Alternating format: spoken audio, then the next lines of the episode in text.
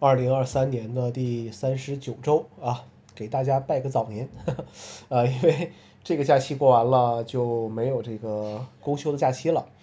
呃，提前祝大家春节快乐吧！啊，呃，一般来说，在国庆前这一周啊，要是想解决什么事情的时候，很大概率就会得到一个“哎，国庆之后再说吧”这么一个回复。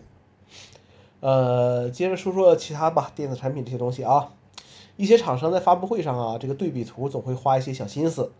呃，当然了，发布会一闪而过啊，看的人欢呼一下也就过了，但是被拿出来看的时候，就觉得这种小心思啊，还是。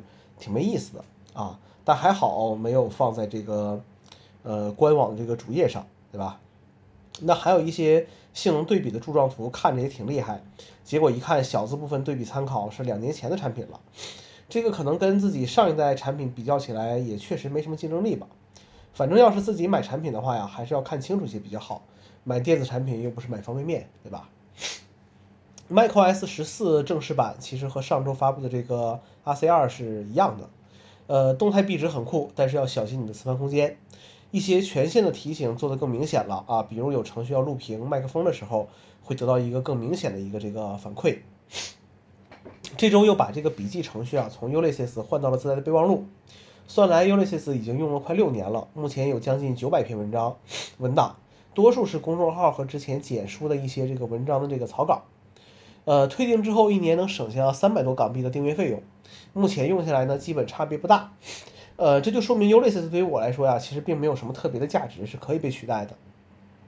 备忘录的问题在于之前丢失过我的笔记内容啊，以至于有一定的这个心理阴影。呃，目前还不支持 Markdown 的格式书写，无法很好的直接导出格式化好的内容。但好在这个系统自带，而且免费啊，不要钱啊。这周更更新这个 Amazing 这个程序的时候，发现它要出第三个大版本了。然后发现我其实用这个程序主要是将 iPhone 备份到外置硬盘啊，还要花钱升级，不划算。索性就删除了这个程序，顺便把 iPhone 的本地备份也删掉了。iCloud 可以做每天的备份，但是本地备份不能。无非是有线恢复的时候，呃，之后的机型可能会快一些，但两个手机对传或者 iCloud 恢复也不是什么大问题。而且有线恢复现在依然有一个问题，就是照片图库会显示一直上传照片，我猜是和这个 iCloud 图库进行对比吧，这个过程很长，就就很烦。其实呢，这也就是一个使用习惯的问题了啊，就是自己总在想说这个，呃，用有线呃恢复数据会不会更稳定一些啊？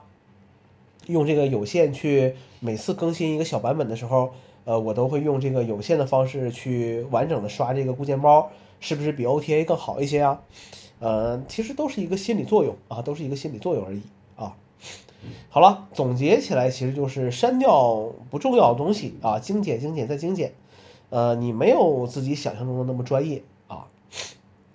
今年网上对于这个吃什么馅月饼的问题讨论的很少了，大家应该有更多的其他事情做了吧？呃，今年我吃了莲蓉、椰蓉、蛋黄啊，就这些。本周的人类观察者呀，是看到一个读呃马斯克传记的人。小时候读名人传记，总觉得自己努努力就能成为那样的人，因为书里就是那么写的。后来心灵鸡汤告诉我说，要看到成功被是成功人士背后的人。名人传记是不会告诉你他们背后的资源是如何获取的。最后，其实马斯克的这个有声书啊，还是呃挺催眠的啊。好了，九月份也结束了，顺顺利利的过十月吧。我们下周再见。